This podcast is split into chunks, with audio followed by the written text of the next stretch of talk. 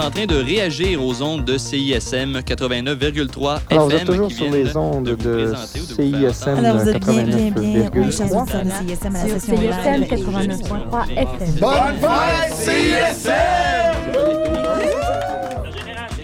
Bienvenue à la marge décortiquée. À l'occasion des 25 ans de CISM sur le FM, on fait un survol de l'histoire de la station dans une série documentaire de 15 épisodes. Le 14 mars 1991, CISM s'empare de la fréquence 89.3 sur le FM. Et ça commence comme ça.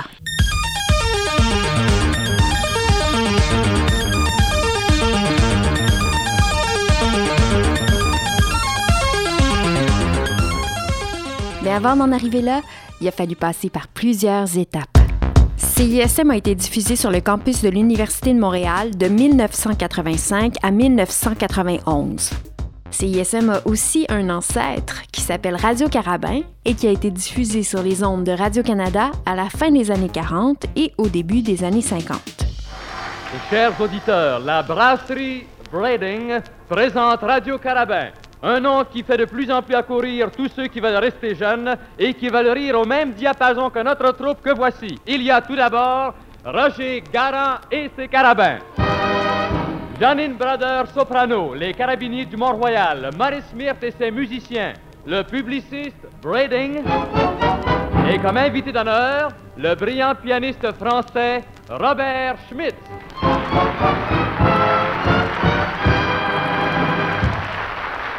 C'était une émission de variété à grand déploiement, diffusée en direct d'une brasserie devant public. On y entendait des sketchs humoristiques, il y avait un orchestre symphonique, il y avait aussi des invités musicaux, surtout des chanteurs d'opéra. Dans les années 60 et 70, quelques projets de radio à l'Université de Montréal ont été entamés, mais ont tous échoué. C'est dans les années 80 que ça s'est passé pour vrai.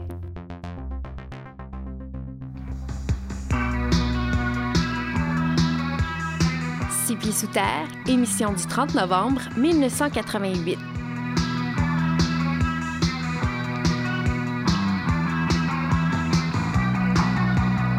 À six pieds sous terre, il commence à faire froid à ce temps-ci de l'année. Je vous présente mon émission avec un beau rhume. Cette semaine, on regarde l'année 1984 et 85. «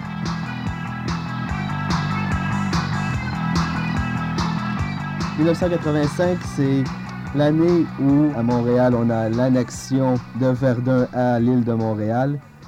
On a aussi euh, la controverse du ton avarié en 1985 et on prévoit avec la venue du compact disque que le disque de vinyle sera éliminé dans 10 ans. Euh, ça reste à voir et à prouver. On va poursuivre maintenant avec euh, les Dams, Skinny Puppy et Stretch Marks. Stretch Marks pris d'une compilation. Le 7 euh, octobre en 1985, vente à 99 CISM diffuse sa première émission sur le campus de l'Université de Montréal. Pierre-Louis Smith, premier directeur général de CISM en 85-86. Chargé de projet CISM-FM entre 1988 et 1990. Premier président du conseil d'administration de CISM-FM de 90 à 91. Membre par la suite du conseil d'administration entre, je pense, 97 et 2004. Et animateur de Zone d'ombre en 90-91. Je suis arrivé à l'Université de Montréal en 81, j'étais en fac de droit. Ça n'a pas fonctionné pour moi en fac de droit. Je n'étais pas assez discipliné, il faut croire. Fait que, bref, j'ai lâché au bout d'un an. Et par la suite, euh, j'ai j'ai transféré, je suis allé en histoire, qui était euh, mon sujet de prédilection. euh. et euh, comme c'était plus facile en histoire qu'en droit, j'avais du temps un petit peu pour, pour, pour m'impliquer. Et donc, j'ai commencé à m'impliquer au, à l'association d'histoire, l'AUM, l'EUM plutôt. Et puis, un de mes collègues sur le, comité exécutif de l'EUM, Michel Dewaal, est devenu coordonnateur aux, aux affaires publiques ou aux communications de la FECUM.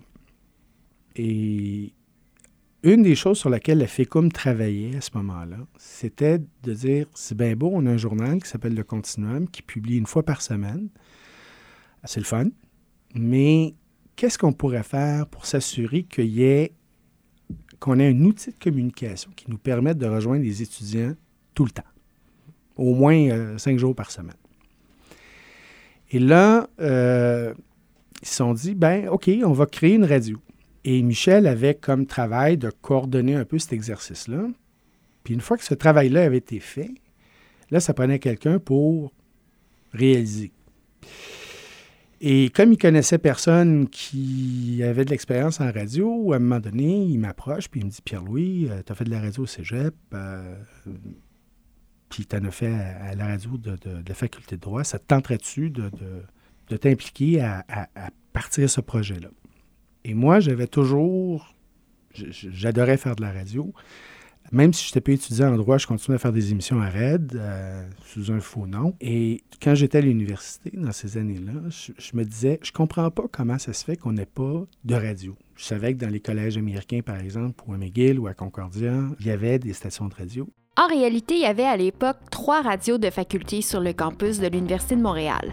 La RAID, la radio de la faculté de droit, où Pierre-Louis Smith animait, la CHEC, la radio des HEC, et Polyrad, la radio des étudiants de Polytechnique. Alors, quand Michel m'a approché, je dis OK, correct, je vais le faire. Mais j'avais aucune idée comment, comment structurer ça ou organiser ça. Alors, je, l'ai appris sur le tas. Mm. Euh, j'ai euh, commencé à me constituer une équipe.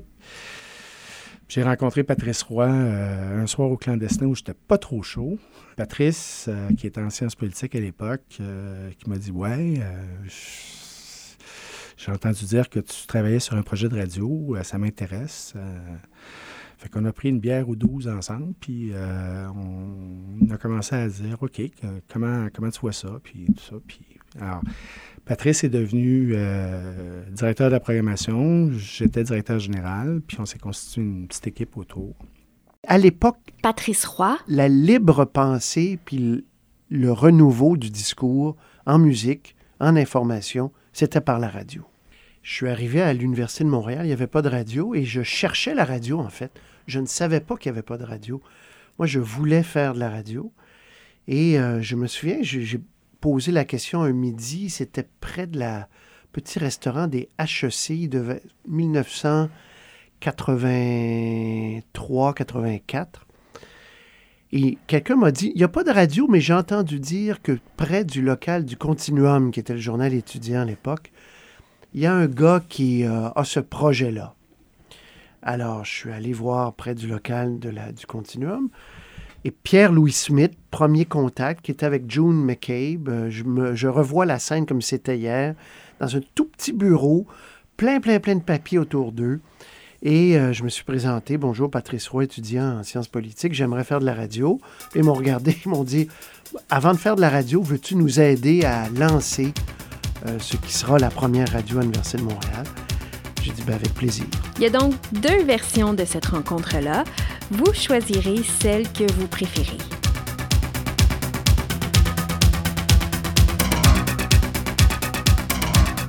À l'époque, il y avait une salle de spectacle, il y avait une discothèque, le, clandestin, ici à l'Université de Montréal, et on, on se dit on va pouvoir produire des spectacles, de nouveaux groupes. Donc, il y avait une, une volonté de faire école, une volonté de donner une voix à des gens qui en, avaient moins. Il y avait CIBL, il y avait, une tradition à Montréal de radio alternative, mais de radio étudiante alternative. Il y avait Québec, qui était notre modèle. Puis on s'est dit, on va essayer de réinventer. On voulait aussi ouvrir les fenêtres aux recherches universitaires. Il y avait peut-être un peu quelque chose d'idéaliste à l'époque, de dire, l'université regorge là, de plein de monde qui font des études, qui font des, qui, font des, doctorats, qui, font des, qui, publient des choses. Pourquoi on ne serait pas à CISM euh, un moyen de communiquer euh, ces recherches-là? Ça a peut-être été la, partie, en tout cas à mon époque, qui a moins euh, fonctionné, mais pour ce qui est de l'école et pour ce qui est du lieu de création, je pense que ça a été un grand succès.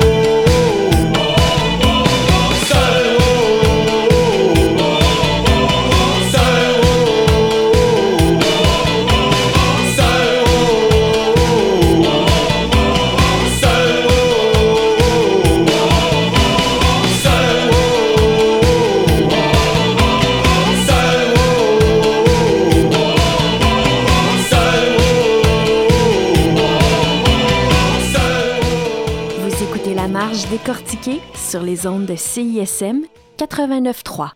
Le clandestin. On allait au clandestin. Au clandestin. Au clandestin. Le clandestin. Clandestin. Clandestin. J'étais clandestine au clandestin. Le clandestin, c'était c'est un bar qui euh, a été établi dans les années 70, début des années 70, je pense. À l'époque, il y avait une discothèque qui appartenait à l'université qui s'appelait le Doyen et qui employait des employés de l'université. Et les étudiants euh, regroupés au sein de la FECUM, la Fédération étudiante euh, du campus de l'Université de Montréal, euh, voulaient faire un bar qu'ils allaient administrer eux-mêmes. Et ils voulaient, si on veut, prendre le relais d'une place qui s'appelait le Café Campus. À l'origine, ça devait être géré par, les étudiants, mais finalement, les, employés du, Café Campus avaient fait un putsch et puis bon, euh, c'était devenu une entreprise autogérée. Bref, tout ça pour dire que la Fédération étudiante voulait créer un bar. Et euh, alors, le clandestin s'est installé au départ au quatrième étage du pavillon JA de Sèvres. Moi, quand j'ai connu le clandestin, quand je suis arrivé à l'université en 81, le clandestin est au troisième étage. Le clan était là pour à peu près une dizaine d'années, 10-12 ans. Et puis par la suite, le doyen qui est au rez-de-chaussée de l'édifice a fermé ses portes parce qu'il n'y avait pas un chat qui allait là. C'était plate. Et donc, le clandestin a récupéré les locaux du doyen.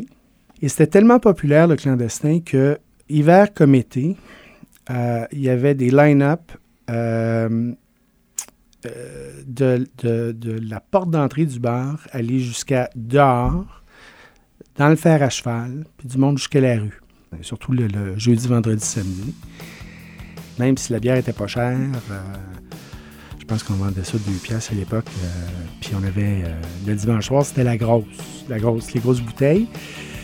Ça, on vendait ça, euh, on vendait ça, je pense 2,50, quelque chose comme ça.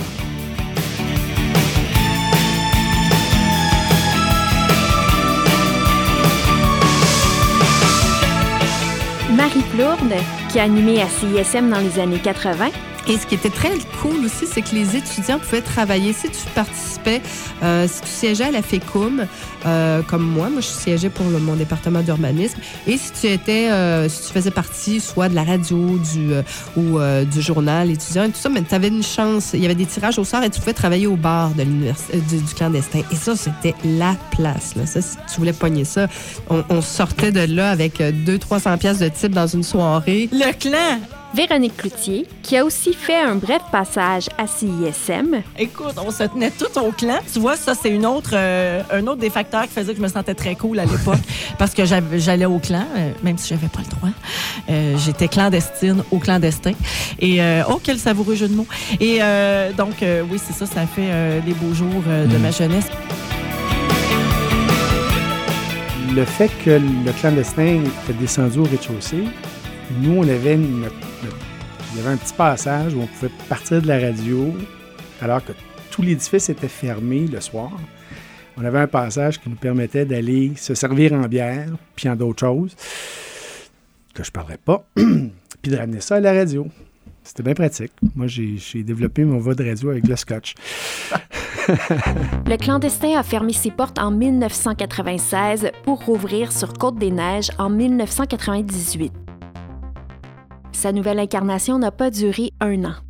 Ben là, c'est ça. J'ai découvert qu'il y avait un projet de radio qui se montait par le biais de gens que j'avais rencontrés au clandestin, qui était le bar étudiant sur le campus. Et, euh, donc, c'est ça. Alors, ils m'ont dit, ben écoute, ça te tente de joindre à nous autres. Bruno Guglielminetti, j'étais à CISM au tout début de 85 à 87, donc année 85, 86, 87. Et euh, j'ai eu la chance d'animer et de réaliser ici, animer l'Aube apprivoisée et euh, réaliser euh, Première Page, qui était animée par Bernard Sévigny. June McCabe, comité de création de la station, directrice musicale en 85, 86, 86 à 88, directrice générale, et ensuite un retour en 91 comme directrice générale. June McCabe, la directrice générale, qui est très proche euh, de Pierre-Louis. On s'est rencontrés à l'université en 82. On allait, on allait au clandestin. À un moment donné, on s'est mis à parler de musique canadienne. On s'est croisés parce que Euh, J'étais souvent euh, avec les DJ à l'époque qui étaient des amis. Et puis, euh, Pierre-Louis, qui aimait beaucoup la musique aussi, euh, a comme s'est greffé au groupe. On s'est mis à parler de musique canadienne. Puis c'est là qu'on a découvert un point commun. Puis euh, on est devenus, au fil des ans, ça fait quand même plus de 30 ans qu'on est amis. On est des grands amis maintenant. Oui. Elle aussi, c'était. euh, moi, je dirais que c'était peut-être la mère de tout le monde ici, là, parce qu'elle était tout le temps en train de, de recevoir du monde dans son bureau pour les consoler plus qu'autre chose, puis les aider. Puis, ah, let's go, t'es capable. Philippe Crépeau, journaliste et animateur de l'émission Les Gérants d'estrade entre 1985 et 1987. Pierre-Louis Smith essayait de bâtir un projet avec Patrice, Patrice Roy. Je les vois encore, hein, je les vois encore dans le couloir de je sais plus quel pavillon, derrière une petite table en, bois, en essayant d'intéresser les étudiants à quelque chose qui n'existait pas. Et je les vois encore en train, passionnés, là, parce que pour eux, l'univers de la radio, les médias, ils aimaient ça, et essayer de vendre un- ce projet-là euh, à la communauté étudiante. Je les vois encore. Et donc, je suis allé me présenter à eux. Je suis allé à la petite table et je suis allé me présenter. J'ai euh, dit euh, d'où je venais, ce que je voulais faire, ce qui m'intéressait. Et, bien sûr, ils m'ont accueilli à bras ouverts parce qu'il n'y avait pas beaucoup de monde à l'époque qui était intéressé par une radio étudiante.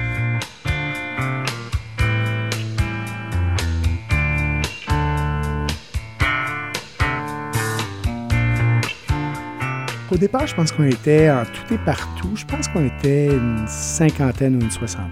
Il faut comprendre que comme on diffusait uniquement à l'interne, on diffusait de genre euh, 7h30 le matin à 7h30 le soir. Et donc, on n'était pas 24 heures sur 24, ça prenait une équipe moins grande. Alors, on a recruté des bénévoles, puis on a fait des appels de candidature. Puis au début, ça venait au compte-goutte. Puis à mesure que ça avançait, ben, il y en avait plus qui, euh, qui se présentaient. Puis... Et puis à l'époque, on se prenait un petit peu au sérieux. On, avait établi des critères, une grille d'analyse pour euh, sélectionner le- le- le- les bénévoles. Parce qu'on se disait, euh, il faut que ça soit un privilège de faire de la radio. Donc, on se doit de mettre en place des critères de sélection exigeants de façon à aller chercher les meilleurs et de façon à ce qu'on bâtisse justement un esprit de corps qui tende vers l'excellence. Puis quand je dis tendre vers l'excellence, c'est pas de ne pas faire d'erreurs, au contraire. C'est d'apprendre en faisant des erreurs, mais en apprenant justement de ces erreurs-là. Une super belle entrevue que j'ai faite d'une heure avec euh, euh, Pierre Nadeau. Pierre Nadeau, qui est un grand journaliste là, euh, de l'international qui œuvrait Radio-Canada. Belle heure avec Pierre Nadeau, des trucs qu'il m'avait dit que jamais j'avais entendu. J'étais fier. pour... là, je vais reconduire Pierre Nadeau à la porte. Et là, euh, pour me rendre compte, je retourne dans la régie, je vais voir le technicien, que je ne nommerai pas, pauvre homme. Et euh, il est blanc, blanc, blanc. Est-ce que ça, va- est-ce que ça va? Il dit, euh, non. Ben, j'ai dit, veux-tu aller à l'hôpital? Veux-tu de l'eau? Veux-tu quelque chose? Il dit, euh, non, non. Ben, qu'est-ce qu'il y a? J'ai pas enregistré. Le ruban tournait, mais je ne l'ai pas enregistré. Mais euh, bon, euh, c'était pas grave. Je disais, écoute, t'as pas fait exprès. Puis il m'a dit non. Mais à, à partir de ce moment-là, là, systématiquement, quand j'avais des trucs enregistrés, je rentrais dans le studio. Peu importe qui travaillait, je rentrais dans le studio, je vérifiais. Ça a été vraiment mon premier travail de réalisateur. Je vérifiais qu'on était vraiment en mode euh, enregistrement. Puis après, je retournais dans le studio et je faisais mon entrevue. On apprend, hein? En 26 ans, 27 ans, si je compte la France. En 27 ans, je pense que ça a été ma plus grosse déception. C'est l'heure passée avec Pierre Nadeau que j'ai pas enregistré. Alors, je m'appelle Daniel Leduc. J'ai participé à plusieurs émissions. Euh, bon, entre autres, euh, de la musique avant toute chose, euh, des musiques, pardon, des mots en musique. C'était une émission de musique et de, littérature. Et également Les copains d'abord. Moi, en fait, je suis un vieux schnock. Je suis arrivé trois semaines après la diffusion à l'interne de CISM. Donc, on, on retourne à l'automne 1985, à peu près au mois d'octobre. Il est presque 11 heures. C'est tout en ce qui me concerne. Euh, au microphone, Daniel Leduc. Depuis 9h ce matin, vous écoutiez de la musique avant toute chose. Et je vous quitte maintenant avec euh, cet extrait du Largo, un extrait du concerto pour clavecin et orchestre en fa mineur, BWV 1056 de Jean-Sébastien Bach, une interprétation de l'orchestre Pro Arte de Munich sous la direction de Kurt Redel. Alors à la semaine prochaine, 9h, bonne journée.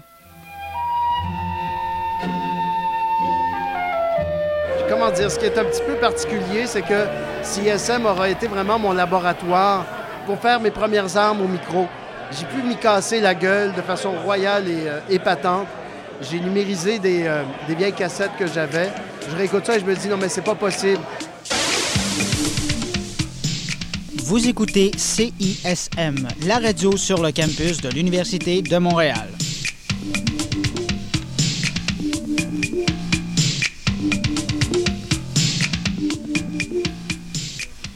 Merci, Monsieur Bruno G. Il est 11h26 euh, et c'est Daniel Leduc qui vous parle pour l'aube apprivoisée en rappel. Et oui, l'aube apprivoisée de ce vendredi 24 avril 1987. Écoutez, si je vous disais que le groupe de boxe raconte des tragédies, chante des tragédies, est-ce que vous me croiriez?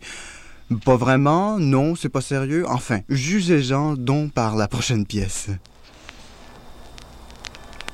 Hum, que ça commence doucement. Élément dramatique,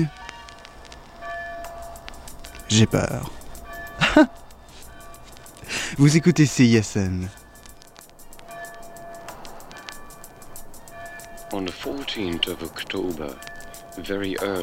J'ai pu me faire les dents. Ça a été un laboratoire et quand je réécoute ces cassettes-là, il y a des choses qui sont horribles, il y a des choses qui sont vraiment magnifiques et qui font partie à quelque part aussi de ma d'une certaine personnalité radiophonique. Et ben, voilà, un grand merci à CISM qui m'a permis de justement de, de me faire les dents sur le métier radiophonique. Eh bien oui, il y a vraiment profusion en cette fin de session de concert à la faculté de musique. Alors la liste elle est bien longue, je débute tout de suite par aujourd'hui mercredi 3 décembre. Tout d'abord, à 20h, il y aura récital de basson et de saxophone de la classe de René Mazino. C'est dans la salle B484 et c'est à 20h. Également ce soir, mercredi 3 décembre, il y aura. Donc, on ne cherchait pas nécessairement des gens qui voulaient faire carrière éventuellement dans, dans, les médias, mais on, on, cherchait des gens qui avaient le goût de communiquer avaient le goût de partager leur passion, soit pour la musique, soit pour la culture, soit pour euh, pour l'information. Mais comme on n'était pas connu, ben, on, a eu de la difficulté la première année à, combler toute notre grille horaire. Fait euh, ça s'est bâti tranquillement. J'ai animé beaucoup de trous parce que la première année, ce qui caractérisait aussi euh, la vie de CISM, ça, c'est la vraie vie des étudiants, c'est que c'était nouveau. Puis les gens s'engageaient pour faire des émissions, mais oups, cinq minutes avant, ne venaient pas. On ne pouvait pas laisser. Euh, on ne pouvait pas laisser les ondes euh, mortes. Donc, euh, j'ai souvent, souvent dû prendre le relais. CISM, 22 salles d'écoute sur le campus. Ce qu'on vient juste avant l'annonce de l'identification de la radio, on a entendu The Mills avec euh, River Sadness qui donnait un spectacle hier au coût de 3 au Café Campus. Je l'ai malheureusement manqué, mais euh, ils seront de retour la semaine prochaine dans un autre club. Je crois que c'est le Club Soda. Il faudrait que vous consultiez les journaux. Moi, je l'ai pas fait encore. Et entre-temps, bon, nous allons passer à un petit segment francophone avec deux de nos chanteurs folklorique, soit Jean Leloup et, euh, et pardon, Plume la Traverse. Et on va débuter évidemment avec euh, Jean Leloup avec Printemps-été.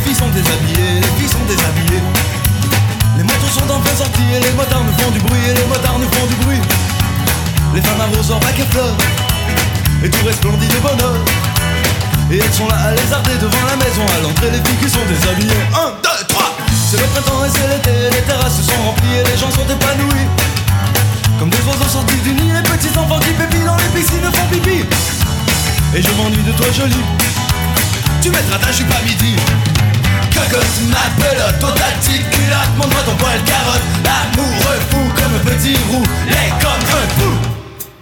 Les filles profitent du soleil en cirant l'auto du copain, il s'agigote les culs et seins. Pendant que ça frotte ta belle main, que ça les culs et seins, ça bronze autour du maillot de bain. Le printemps et c'est l'été, les premiers les lilas en fleurs nous ont tout plein le nez d'odeur. Ça se promène parmi les rues, les trottoirs et les filles au nu, ça se mélange les senteurs. Les premiers les lilas en fleurs, les filles fraîches et en sueur. Ça se mélange les senteurs, les petites culottes, c'est le bonheur. C'est le printemps et c'est l'été, il sera dur d'être fidèle, sur si les filles sont si belles. D'ailleurs je ne le saurais pas, alors pourquoi se casser la tête, la vie est une grande fête. Le soleil est si généreux pour ceux qui n'ont pas de travail, bien fait pour les autres qu'ils braillent.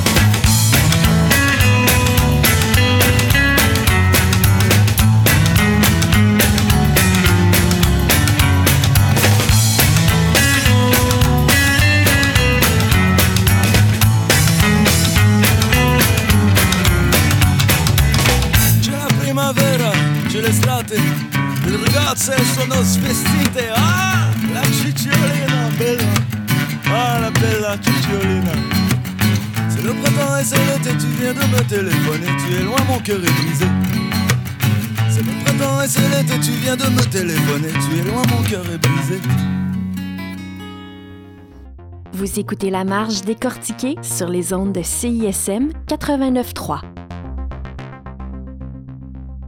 Et donc, j'ai embarqué dans la toute première équipe. Philippe Crépeau. Puisque j'ai fait partie des, euh, des gens qui ont euh, amené les boîtes, les premières boîtes. Euh, on est rentré ici, dans, dans les locaux, dans le, ce même local où nous parlons en ce moment, à, à déposer les boîtes, les boîtes de, de haut-parleurs, les boîtes de, de systèmes de son, tout le filage, en tout cas, les, les, les enregistreuses à ruban. Enfin, on, on a tout déballé nous-mêmes. Et pendant des semaines, après avoir tout branché, là, pendant des semaines, on a travaillé assis sur nos boîtes, sur, les, boîtes de, carton, parce qu'à part tout le matériel technique, nous n'avions rien d'autre. C'était le plus important. Alors, les premières semaines, on travaillait vraiment euh, euh, dans des locaux qui n'étaient pas, euh, qui n'étaient pas finis. C'est pas grave. C'était c'était hyper motivant. Euh, la première équipe, évidemment, euh, les pionniers, on y croyait beaucoup. On n'avait pas de table dans la salle d'entrevue, dans le studio d'entrevue. Tu sais, des petits détails comme ça, niaiseux. Et donc, le matin du 7 octobre euh, 1985, on est parti voler une table euh, au clandestin, qui était le, le bar de l'université, le bar des étudiants de l'université à l'époque. Et le clan était situé à l'époque au quatrième étage. Alors, on, avait réussi à soudoyer le gardien pour qu'il nous ouvre. Puis on l'avait occupé le temps qu'il y en ait deux, trois qui ramassent une table, puis qu'on descende ça en bas euh, à la radio, puis on a fixé ça. C'était chambranlant un peu. Et puis, euh, et puis on, on a fait, euh, on a fait de la radio à partir de là.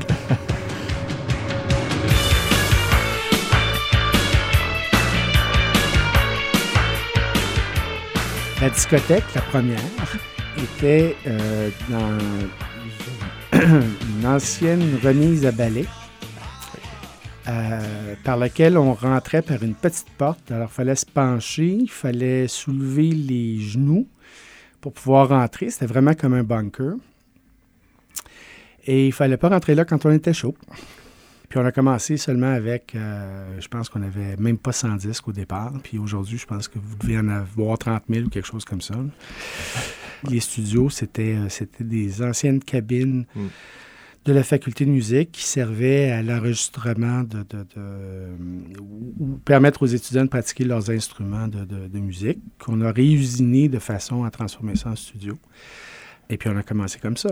Et après euh, plusieurs semaines, plusieurs mois de travail, euh, qui, re- qui revient, je dois dire, beaucoup, beaucoup à Pierre-Louis Smith, qui a porté ce dossier-là à bout de bras, ben finalement, le 7 octobre 85, on s'est retrouvés euh, ici à côté pour animer la première émission de l'histoire de la radio étudiante. Puis on est arrivé à la première émission, puis on commence. Patrice et moi, on s'était préparés. Puis d'ailleurs, on a une photo d'un- d'un- d'une vieille édition du, Forum, qui était le journal de l'université à l'époque. On faisait la une du Forum euh, le, jour de la mise en onde. Mais tout ça pour dire qu'on s'était préparés, mais je ne sais pas pourquoi, quand on est rentré en onde à midi une, là, ça n'a ça, pas commencé comme on voulait. Puis là, on, on arrachait un peu. C'était pas trop trop cohérent. Pourtant, on était euh, très sobre. Et puis, euh, et puis, à un moment donné, on nous passe d'un haut-parleur que comme il y avait un haut-parleur qui était en train de brûler à Marie-Victorin, puis qu'il y en avait un autre à Jean Briand qui faisait des flamèches. Là, on se disait, ouais. fait que Patrice et moi, on se regarde, puis on dit, OK, on, on fait une pause.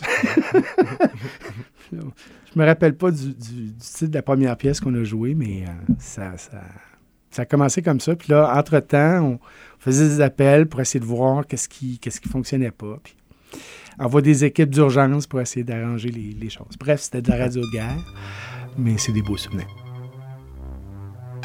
Et voici le tout premier indicatif musical de CISM, à l'époque où on l'appelait encore séisme.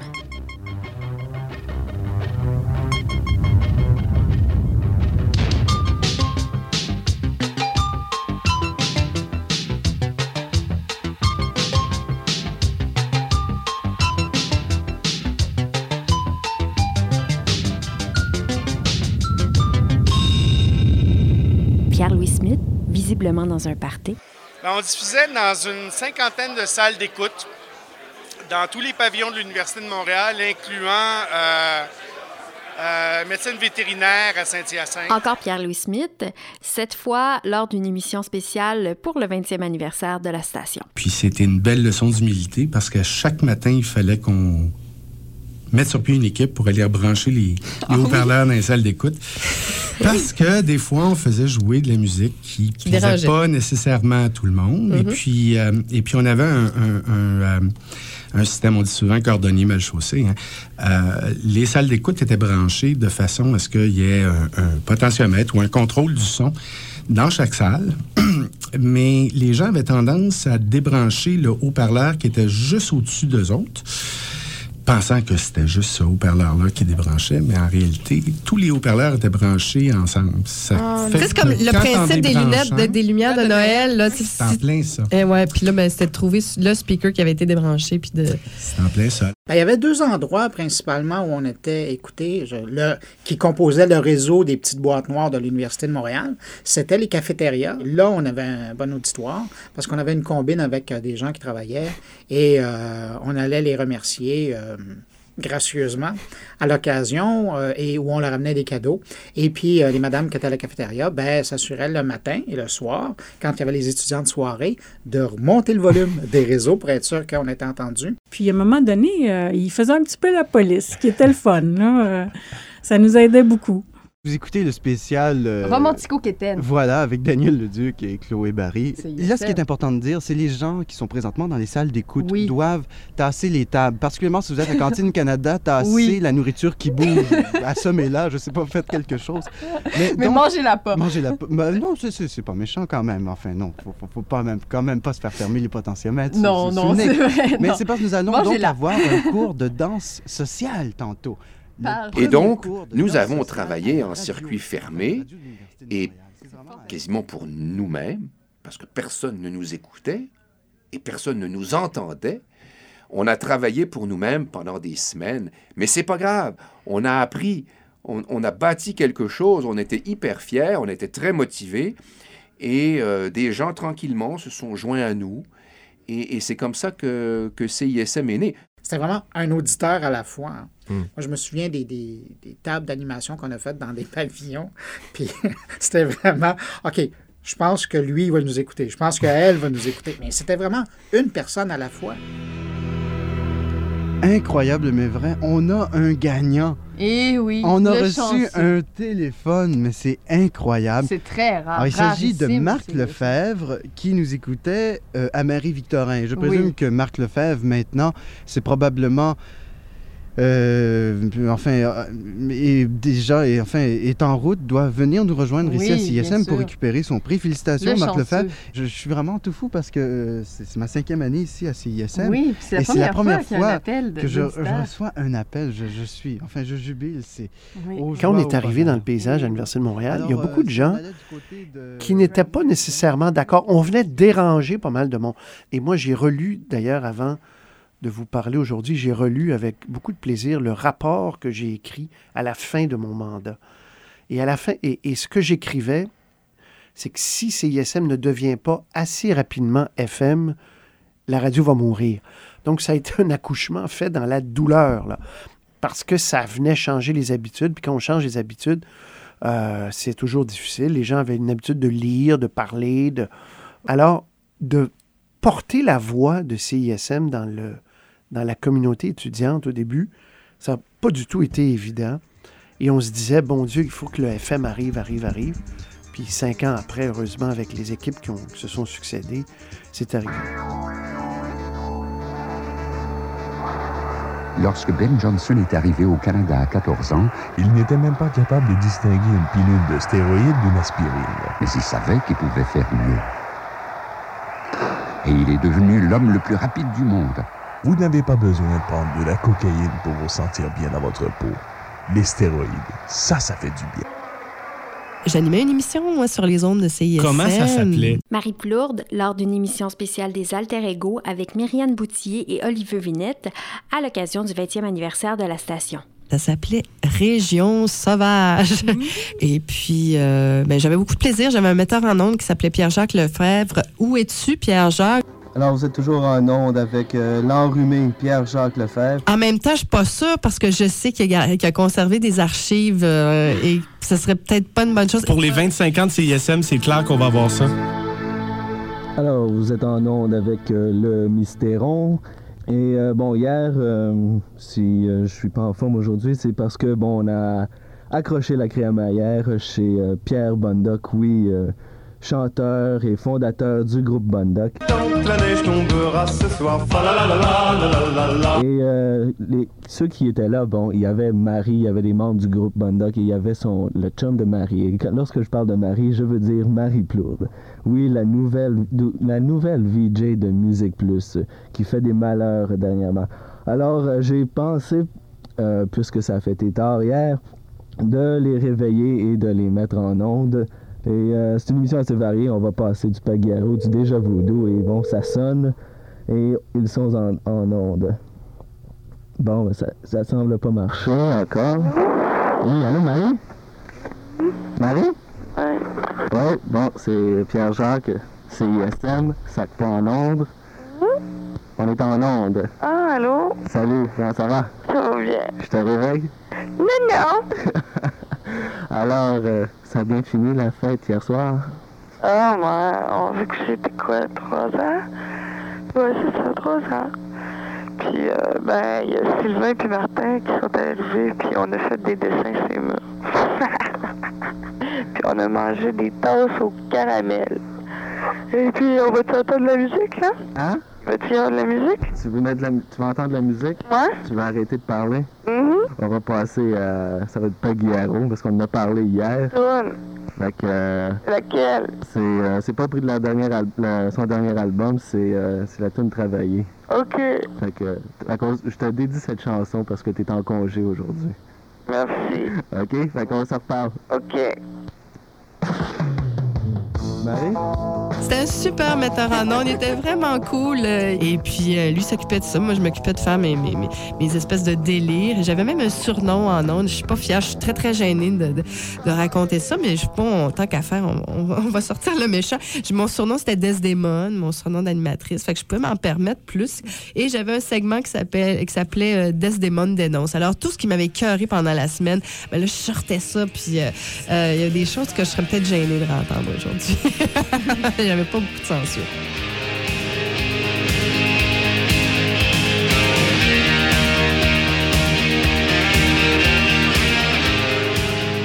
Puisqu'on était à l'interne, ce qu'on donnait comme directive, c'est on fait de la radio alternative, mais faut être conscient que comme ceux qui nous écoutent, c'est un public captif, qui n'ont pas nécessairement les mêmes goûts musicaux que nous.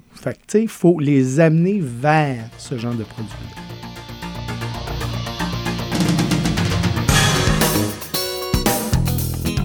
Très, très varié ce qu'on retrouvait sur les ondes dans le temps. Tu avais quelqu'un qui avait une musique, qui avait une émission de musique classique. Tu avais un autre qui avait plus, c'était plus, euh, hum, je te dirais, c'était quasiment de la méditation musicale. On, on passait vraiment partout, euh, puis par tous les styles. Puis tu en avais d'autres qui étaient plus commerciales dans l'underground parce qu'il y a différents niveaux de musique alternative. La condition pour programmer un artiste, fallait, fallait qu'il soit pas connu, puis il fallait pas qu'il soit sur le palmarès d'aucune radio commerciale. À partir de là, tout était bon.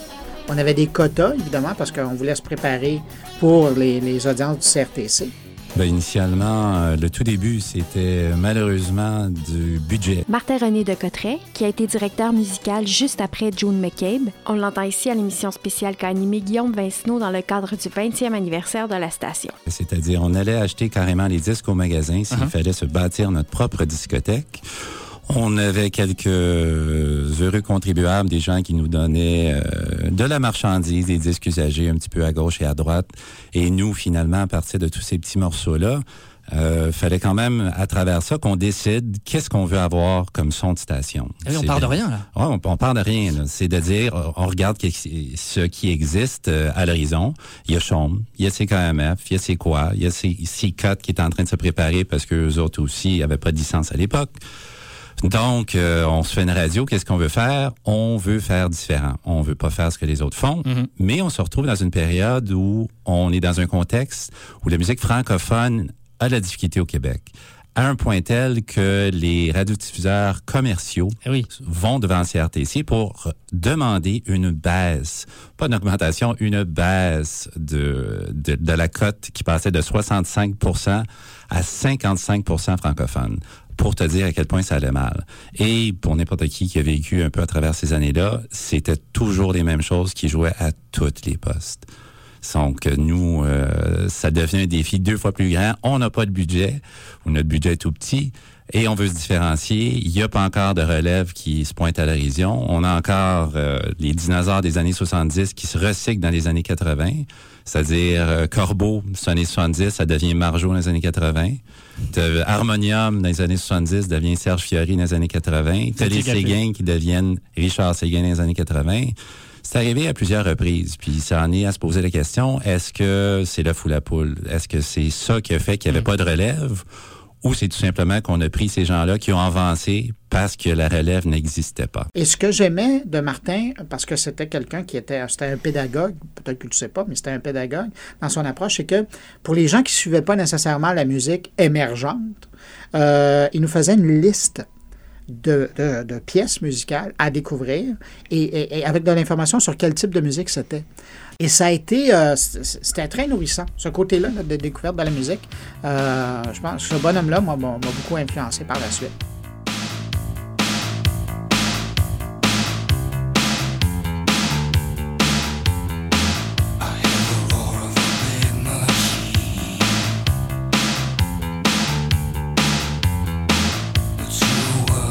On était du off top 40. Et puis, euh, puis la minute que quelqu'un rentrait dans le top 40, euh, ben, oups, il arrêtait de jouer ça. Euh, ça, ça a peut-être été l'erreur s'il y en avait une, parce que je pense qu'on aurait pu suivre certains artistes. Mais, mais bon, ça, a été, ça nous a permis de- de- d'avoir un son puis d'avoir un, un habillage euh, propre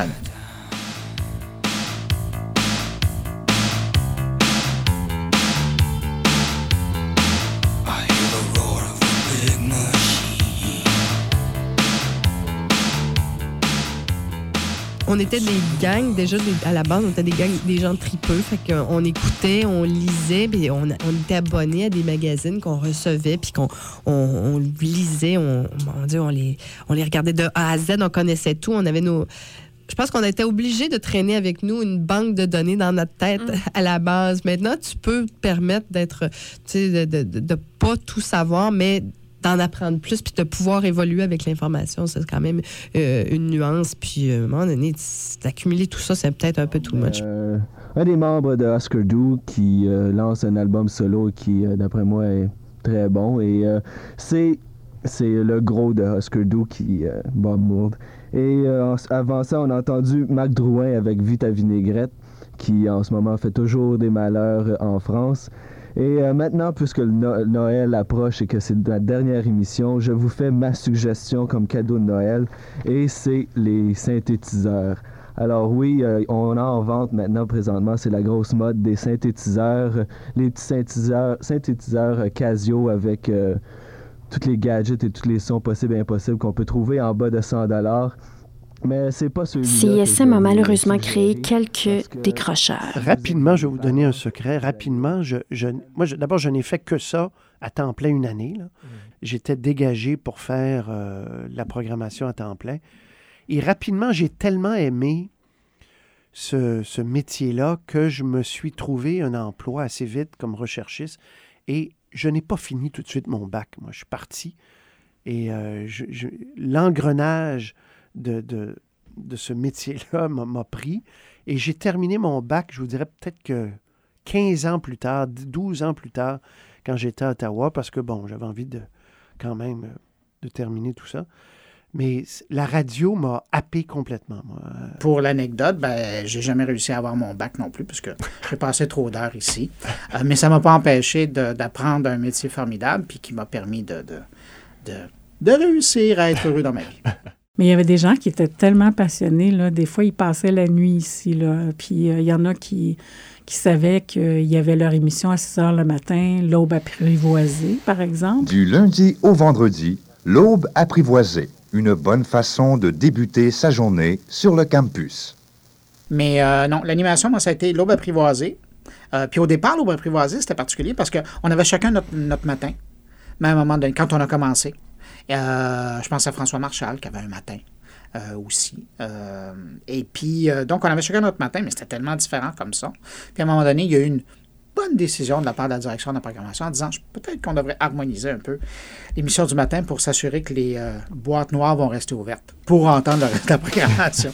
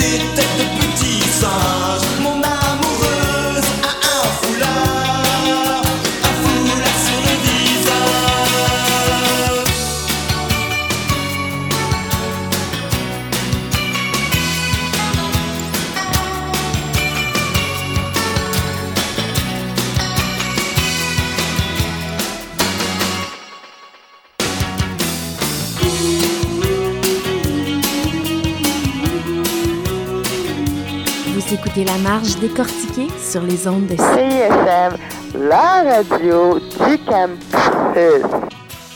Il y a quelqu'un de la FECUM qui, m'a, qui est venu me voir qui m'a dit Tu as l'air à aimer ça, ce métier-là. Euh, on sent, j'animais l'actuel, et on sent que tu aimes être derrière un micro, que tu aimes raconter des histoires.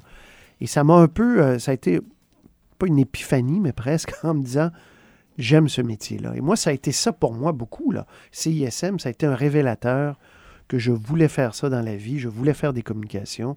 À l'époque, je, lorgnais encore vers le droit et j'ai tout mis ça de côté. Et euh, assez rapidement, donc, j'ai- travaillé dans le milieu euh, petit à petit. Alors, certains nous écoutaient, mais la, la grande masse, ce serait faire une erreur en pensant que la grande masse des étudiants dit bravo, CISM, c'est bien. Les gens, on, emmerdait plus les gens au début, et ça a été progressivement, cette présence-là a été euh, acceptée. Puis là, maintenant, honnêtement, c'est une source de fierté, on le voit. On a dû faire quelque chose de bien parce que finalement, après quelques années, il y a eu ce projet 89.3 qui a démarré et puis ça a marché, je veux dire, et que CISM obtienne une fréquence. J'ai trouvé ça extraordinaire. Ça prouve que tout le travail qu'on a fait avant, qu'on faisait quasiment en circuit fermé, ben, tout le travail a payé. Et puis, d'obtenir une, fréquence, ben, c'était la possibilité justement euh, là de rejoindre beaucoup plus de gens. Et tous les gens qui s'étaient investis avant euh, de façon très, très, très embryonnaire, de façon euh, très artisanale, ben, tous ces gens-là étaient ré- récompensés. Et moi, je tiens à remercier mes, camarades de, la première équipe, les, les pionniers là, qui ont bâti euh, cette équipe-là, euh, qui ont bâti cette station-là, parce que, je veux dire, moi, si j'ai appris mon métier, c'est grâce à eux, et où je l'ai appris mon métier, c'est ici. c'est quand même pas rien. 30 ans plus tard, quand je syntonise 89.3, à chaque fois, j'ai ce souvenir avec le clin d'œil en disant Bon Dieu, Tu sais, ça a commencé un peu tout croche dans la douleur, mais bon Dieu que c'est un grand succès. C'est un grand, grand succès de communication euh, à Montréal et au Québec.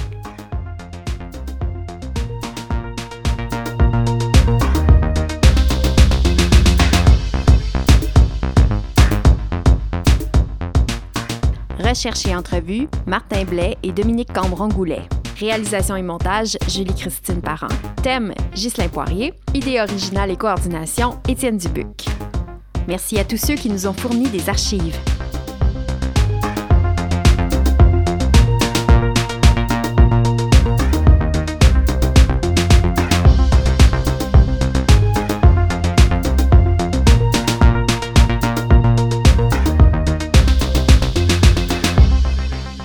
Comme dirait Marie-Claude, passez un bon temps des fêtes, safe sex et ne boyez, buvez pas trop.